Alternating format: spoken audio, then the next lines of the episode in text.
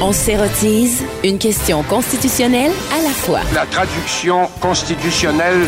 La question constitutionnelle. Bonjour Patrick Taillon.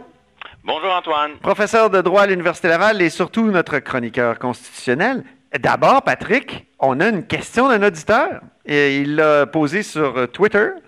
Alors, il se, il se prénomme François R. Alors, si la crise était survenue quelques semaines avant les élections au Québec, donc si la crise évidemment liée à la pandémie de la COVID-19, est-ce que l'état d'urgence aurait permis au premier ministre de repousser les élections comme il le souhaite? Oui. Euh, grosso modo, il y a deux familles de systèmes sur les élections. Il y a les systèmes parlementaires où les élections sont à date euh, flexible, si je peux dire, et il y a les systèmes comme euh, les États-Unis avec élections à date fixe. Donc au Canada, il y a une seule contrainte constitutionnelle, c'est qu'un mandat électif euh, devrait durer moins de cinq ans. Et aussi, un, une assemblée devrait siéger au moins une fois à tous les 12 mois. Après, dans les dernières années, nos parlements se sont dotés de mécanismes pour avoir des élections à date fixe. Mais ces mécanismes-là, comme on n'a pas révisé la Constitution, ils sont dans une certaine mesure euh, contournables. Et en situation de pandémie, admettons qu'on serait au bout du délai de cinq ans prévu par la Constitution, il y a une possibilité de report des élections. Ça demande un appui de l'opposition, par exemple. Une majorité ne pourrait pas le faire seule. Ah, bref. Toutes les chances euh, qu'une élection puisse être reportée lorsque une situation de crise l'exige. Et euh, à Ottawa, ça pourrait se produire, hein, parce qu'on risque d'entrer dans une longue période de déconfinement, mais toujours en crise. La vie normale ne reviendra pas tout de suite. Mhm. Et euh, on a un Parlement minoritaire, donc à un moment donné, ça, ça pourrait être une question qui se soulève. Qu'est-ce qui arrive si les oppositions tiennent à avoir un scrutin? Ah oui, c'est c'est compliqué. Cette euh, crise euh, soulève toutes sortes de questions très spéciales. Et d'ailleurs, probablement est en train de, de modifier le fédéralisme ou de faire évoluer le fédéralisme euh, canadien. Donc, c'est la deuxième question aujourd'hui. Oui. Qu'est-ce que la COVID-19 nous dira de l'évolution du fédéralisme canadien? toutes les crises ont profondément influencé l'évolution du fédéralisme. Autour de la Première Guerre mondiale, c'est beaucoup notre lien avec euh, l'Empire britannique, l'indépendance du Canada qui s'est posée à travers euh, la guerre des Boers, la, guerre- la crise navale, la crise de conscription. C'était devrions-nous voler de nos propres ailes? Oui. C'est tout le la- combat d'Henri Bourassa, Exactement, le fondateur du devoir. La, deux- la- la- la crise de 1929 puis la Deuxième Guerre mondiale, là, ça c'est une séquence de crises sur le rôle du fédéral dans les questions euh, sociales, dans les questions euh, euh, de, l'assurance-emploi, la création du système de santé pan-canadien, la commission Roel-sur-Roi. Donc l'idée d'un Canada très plus centralisé, surtout sur les enjeux de, social, qui sont des questions sociales qui avaient toujours été de la compétence des provinces. Donc cette fois-ci, qu'est-ce que la crise nous dit en ce moment? Oui. C'est fascinant, elle envoie quand même des signaux, je dirais un peu contradictoires, mais je, je trouve qu'ils sont très parlants. Mhm. Euh, D'abord, euh, euh, d'un côté, sur les questions plus régaliennes, sécurité, frontières, état d'urgence, état d'exception, on voit un pouvoir central, je ne voudrais pas dire impuissant, mais plus passif qu'on aurait pu le croire. Sa compétence d'urgence, sa compétence d'exception, elle est très très bien établie en droit. Pour les mesures d'urgence, c'est c'est quelque chose où le fédéral a une- beaucoup de pouvoir, mais les espèces d'hésitation du premier ministre Trudeau au départ, le fait que c'était pas sa zone, euh, euh, il était peut-être pas prédisposé idéologiquement à fermer les frontières, à déclarer l'état d'urgence, a fait en sorte que, combiné, je dirais aussi à un refus politique des provinces qui a été maintes fois réaffirmé.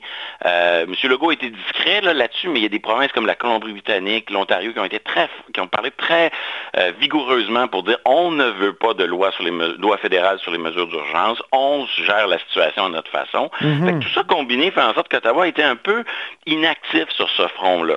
Euh, on s'est donc retrouvé dans une situation Mais ils ont où- rapidement utilisé leur pouvoir de dépenser qui est quasiment, qui est infini, qui en tout cas qui n'est Oui, pas balisé. C'est l'autre grand constat que nous apprend la crise. C'est Ouais. qu'Ottawa, très peu présent sur les mesures d'urgence, mais extrêmement présent sur le pouvoir de dépenser. Puis ça, on le sentait déjà avant la crise, puis j'ai l'impression que ça va être encore plus, un phénomène encore plus vif après. C'est comme si le, le- le- le- les institutions centrales devenaient une espèce de capacité commune d'emprunt, mhm. euh, de dépenser. Euh, Comme une mutuelle. Oui, et les, et les provinces semblent apprécier. tout le monde semblait unanime pour dire que la, la, PCU, la prestation canadienne d'urgence, c'est un, geste euh, très opportun. Oui, c'est ça. Mais si on regarde ça de façon un peu plus, euh, avec plus de recul, euh, cette PCU, c'est un peu l'embryon d'un revenu minimum garanti à l'échelle pan-canadienne. Et ça, c'est comme si soudainement l'aide sociale devenait de compétence fédérale.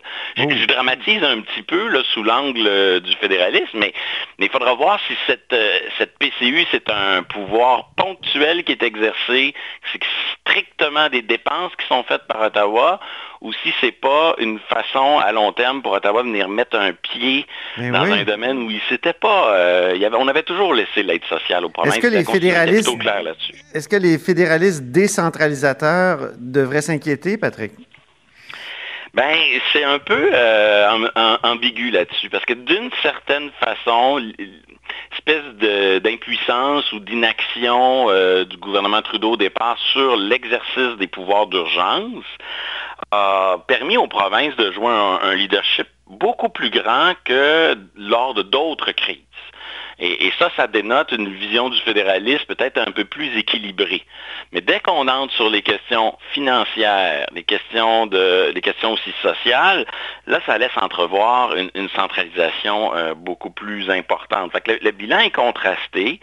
Euh, il y a aussi une relative bonne collaboration entre les ordres de gouvernement. Ça s'est critiqué euh, avec des termes diplomatiques, rien à voir avec ce qu'on voit aux États-Unis, hein, où le fédéralisme aux États-Unis en ce moment, c'est essentiellement une fonction de contre-pouvoir.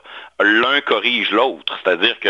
Ah oui, ça s'engueule, ça n'a pas de bon sens. Ça, se divise en pleine crise. C'est. terrible pour les États-Unis, les gouverneurs qui se disputent avec le président, évidemment le président qui, lance évidemment toutes les disputes. Mais... Pour beaucoup de, théoriciens du fédéralisme, cette capacité des ordres de gouvernement de se corriger les uns les autres, c'est une façon de protéger les citoyens. Parfois, ça génère aussi euh, dédoublement, inefficacité, contre, des gestes contre-productifs. Mais je pense que ça, ça dépend de la capacité des élus à, s'élever un peu. Puis là, on voit qu'au euh, Canada, il y a chez nos élites politiques une plus grande capacité de se mettre au service d'un objectif commun. Ça fait plusieurs reprises que M. Trudeau consulte des provinces parce qu'il aimerait la mettre en œuvre, sa loi sur les mesures d'urgence, hein. mais il écoute le message des provinces qui lui disent non, non, on n'a pas besoin de cet outil-là on a la situation en contrôle. Nos pouvoirs d'urgence et d'exception en matière de sécurité publique et de santé sont amplement suffisants. Mhm. Et ça, c'est vraiment pas la, même chose aux États-Unis. Ici, on regarde du côté de l'Union européenne aussi, qui est une quasi-fédération à certains égards. Euh, on a un tout autre portrait dans, l'Union européenne. Il y, a, beaucoup moins de solidarité entre les, euh, entre les États. L'Allemagne, en pleine crise, a cessé d'exporter du matériel médical vers l'Italie, là où l'Alberta, elle, a plutôt accepté d'en fournir à l'Ontario et au Québec. Euh, L'Italie se sentait déjà abandonnée lors de la crise des migrants, avait l'impression que l'Union européenne ne faisait rien pour l'aider alors qu'elle devait, au fond, accueillir toute la misère du monde parce qu'elle avait des frontières près de la Méditerranée. Plusieurs disent que d'ailleurs la COVID va peut-être euh, tuer l'Union européenne. Oui, ben on voit que les, liens qui unissent les pays euh, de l'Union sont fragilisés par cette, euh, par cette euh, pandémie, puis surtout aussi la, nature des pouvoirs qui sont exercés par l'Union. C'est quoi les forces de l'Union? C'est de gérer des marchés économiques fluides, dans une logique un peu sans frontiériste, une logique qui est ébranlée par la pandémie. Ah oui, profondément minée, oui. Et c'est aussi une discipline budgétaire avec euh, un, pouvoir central de l'Union qui, à Bruxelles, vérifie si les déficits nationaux sont dans des, proportions respectables. Ben là, j'imagine qu'au lendemain de la pandémie, je vois mal comment Bruxelles va venir dire ben, le déficit français est un petit peu trop haut, celui de l'Italie. C'est difficile pour l'Union. À l'inverse, au Canada, c'est le pouvoir fédéral qui dit non, non, moi je prends sur mes épaules une capacité d'endettement euh, qui aura des répercussions au lendemain, parce que veut, veut pas euh, le déficit fédéral euh, canadien, ça ne sera pas seulement le budget fédéral canadien qui va y copier. Ils vont sûrement répercuter une partie de la facture aux provinces, mais pour le moment, il y a des dynamiques très, très différentes entre ce qu'on observe du côté de l'Union européenne et euh, du côté de la Fédération canadienne. Ah, il faut s'attendre à une baisse des transferts euh, fédéraux probablement dans l'après-crise. Hein? Oui, ça, serait un peu inévitable, mais là, après, ça dépend de son ampleur. Et là, on mhm. le voit dans la crise, les provinces jouent un rôle. C'est elles qui contrôlent les opérations, c'est elles qui contrôlent le système de santé. Donc, il ne faudra pas non plus que euh, Ottawa vienne saccager la capacité des provinces à, faire agir puis à assumer leurs responsabilités par une baisse massive des transferts.